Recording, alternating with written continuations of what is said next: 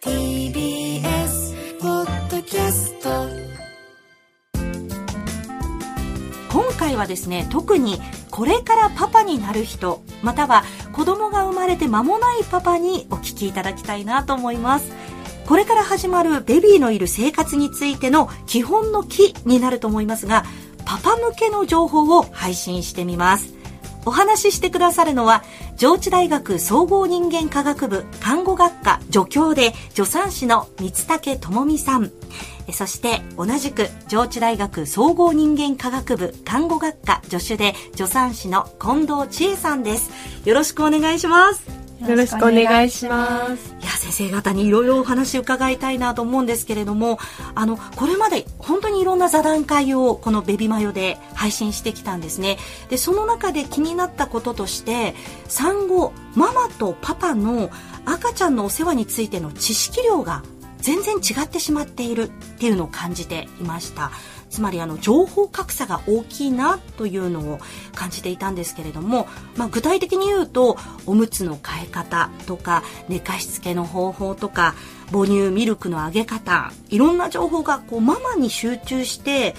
やる気があるのにそのやる気のあるパパがなかなか情報を得られないっていうお話も聞いたんですね。でそういうこともあって産後間もないママがパパに教えながら育児をしていくっていうことになってそうするとストレスも溜まってなんだかこううまくいかないっていうサイクルになってしまったりというねそういう具体的なお話も聞く機会がありました。だからやる気があったはずのパパが途中どこかで置いてきぼりになってしまったり頑張っているパパ同士が交流できる場所がなかったりそういう現状もあるんだなって思ったんですが男性向けの支援というものも必要じゃないかという問題が見えてきました。この辺り三竹さん近藤さんはどんなふうにお考えになりますか？あのママはやっぱり妊婦健康審査の受診の機会とか、はい、あのいろんな機会で情報を得る機会があるんですけども、はい、しかもあのその専門家による、はい知識の,、あの受け取りっていうのができると思うんですけど、はい、やっぱりパパは極端にその機会が少ないなっていうふうには、あのすごく感じています。うん。しかもまたコロナ禍だったりするとあのママだけで来てくださいねなんていう時期もありましたからそうするとパパにどうしても同じ情報がいかないなんていうこともありましたよね。近藤さんも今子育て中ということなんですけれどもこんな状況は具体的にありますでしょうか、はいそうですね。で子供と接している、あ隙間の時間でもお母さんは子供に関する情報を、あの取りに行くんですけれどもお父さん携帯で何見てるのかなと思うとやっぱりそういうことはあんまり見てないあ見てない。私の旦那さんもあれですよ。大食い動画ばっかり見てますもん。本当だ。うちの夫は m 1ばっかり見てたんです。予選から。お笑いの方。なんですけどだからあのやはりそれに対するやっぱアンテナの張り具合がそもそもちょっと違う部分はあるのかもしれないなとは思いますね。ちなみに近藤さんのお子さんは今おいくつぐらいなんですか？うちは今1歳4か月です。ああ、そうなんですね。じゃあもうよりリアルに感じ取っていらっしゃるということなんですけれども、そっか、その三竹さん、近藤さんの話によると、その生まれる前からも情報格差っていうのは起きてしまう状況だし、うん、しかもその後も意識が違うままそのまま時が過ぎてしまうっていう、うん、そういう現状もあるんですね。じゃあパパも知っておくといい情報というのを今日伺っていきたいなと思うんですがまずは産後のママのお話を伺いたいと思います。三竹さん伺えますか？はい、あの、産後のママは、よく精神的に不安定っていうのを聞いたことが、あの、あると思うんですけども、あの、これはあの、ママの性格が変わったっていうことではないんですよね。はい、妊娠前の状態に、あの、ホルモンが戻っていくっていう経過で起きてくるものなので、ホルモンの変化のせいなんですよね。はいで、それがやっぱりあの産後の2週間ぐらいまでは、まあ、とっても著しいので、もしかしたらあのパパとか周囲の人が、あれ、ママ大丈夫かなっていうふうに心配になるかもしれないんですけども、まあ、大体6から8週間ぐらいで、あの落ち着いてくるかなっていうような目安がまずはあります。でただあのまあ、放置してっても落ち着いてくるものでもあるけども、ただママが不安だったり、休息が取れなかったりすると、それが、あの、精神的な不安定っていうのが、やっぱり助長されてしまうので、やっぱり周囲の支援っていうのが必要になるかなっていうふうに思っています。あそのホルモンの影響で、今までこう、すごく穏やかな性格だった人が突然こう、激しくなってしまったりってそういう変化があるんですかね。そうですね。やっぱりイライラしたり、すごく涙もろくなったりとか、あの、まあ、中にはちょっと赤ちゃんのお世話が大変だなって、苦痛だなって思ってしまうママも、あの中にはやっぱりいらっしゃいますね。なるほど、それがホルモンの影響なんだよってことをまず一つ、頭に入れておいた方がいいっていうことですね。はい、それもありますし、うんでもやはりお母さんっていうのは妊娠中から赤ちゃんの帯同も感じますし、はい、自分自身の体の変化が起きて、心構えをした上で赤ちゃんを迎えられることが、あの体の変化が実際に自分の中で起きてそして出産を体験して赤ちゃんを迎えられるので、あのそのスイッチの入り方といいますか、やはりあの時間差がお父さんとお母さんではあるっていうのは以前から言われていることなので。はい、パパとしてはやっぱりママが赤ちゃんのお世話に集中できる生活環境を整えてあげてほしいなっていうふうに思います。なので、まあ、できれば、ママが家事を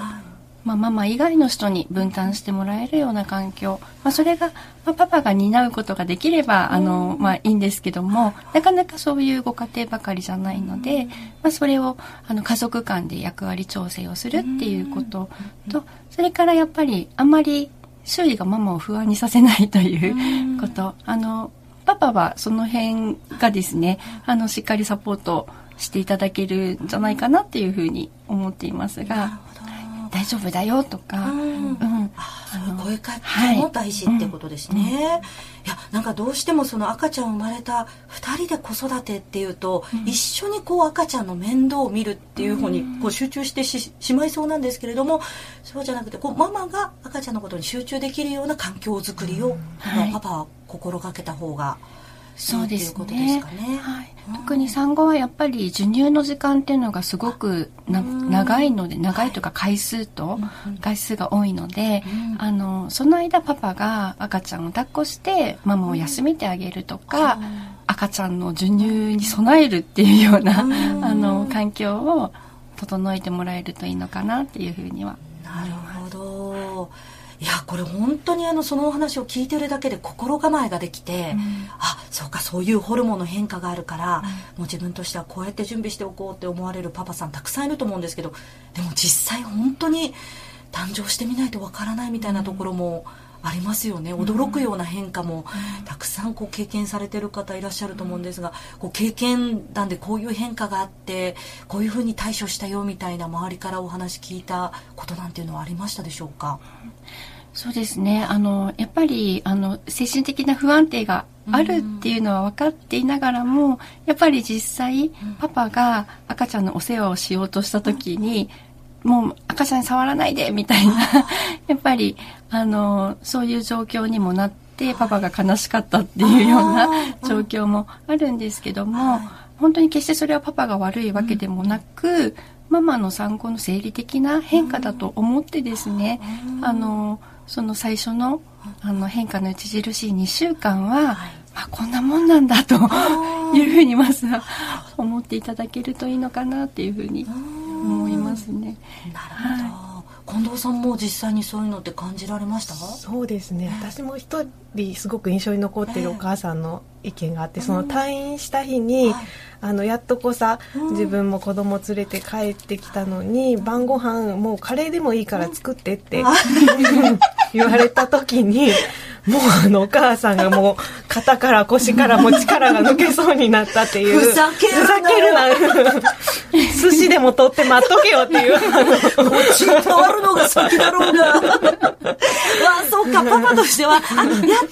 てきた。可愛い赤ちゃんも無事に退院できた。カレー作って、みたいな。カレー簡単だよね。簡単なものでいいよっていう。ふざけるだからそもそもあの認識の違いが、はい、あのそれなら簡単で楽でしょってパパは思ってるんだけれども、あのそのレベルじゃないよっていう、あのやはり産後1ヶ月っていうのはお母さんはもう赤ちゃんのお世話だけに集中できるのが理想で家のやっぱり家事ですね。食事作りとか掃除青洗濯の部分をあのパパに担当してもらえるとより良いよっていうところを あの事前に知っていただけると。だから出産前までにパパの家事能力をまあもともとある方ももちろんいらっしゃいますけれども家事能力をこう上げておくみたいなことも必要になってくるかもしれないですね。で帰ってきたらいいよもう全部任せてって言えるような環境づくり。それ最高ですね。近藤さん自身は退院された後どうでしたか？こうご自身の変化とか。うちの場合は夫があのちょうどタイミングよく1ヶ月育休を取得することができましたので、はいおおよそあの、こういう変化があるよっていうのも、あの、さすがです。しておいたので、えー、ただ、あの、うちの夫本当にあの、でもあの、食事作りだけは苦手意識が払拭できないので、なので、うちの場合もあらかじめその、デリバリーサービス、食事に関しては注文していって、で、それ以外の部分を、もうお家帰った日から赤ちゃんの、お風呂はお父さんに担当してもらいましたし、あのそう洗濯とか掃除の部分をそうですねあのやってもらうように事前には確かにはい伝えました。はい、もうあの先生方おっしゃるように心の変化もそうですし本当に実際の体のこうガタガタっていうのも感じますもんね。あの本当に私も久しぶりに一人で歩くぞと思ったらもうなんか骨盤がガガタガタみたいな全然前に進めないみたいなことがあったんで本当ママもパパも想像以上に体もこう順番に戻ってくんだよっていうのを頭に置いておいた方がいいのかもしれないってことですね。ベビーのいる生活迷える子育て応援ポッドキャストパパ向け育児講座を配信しています。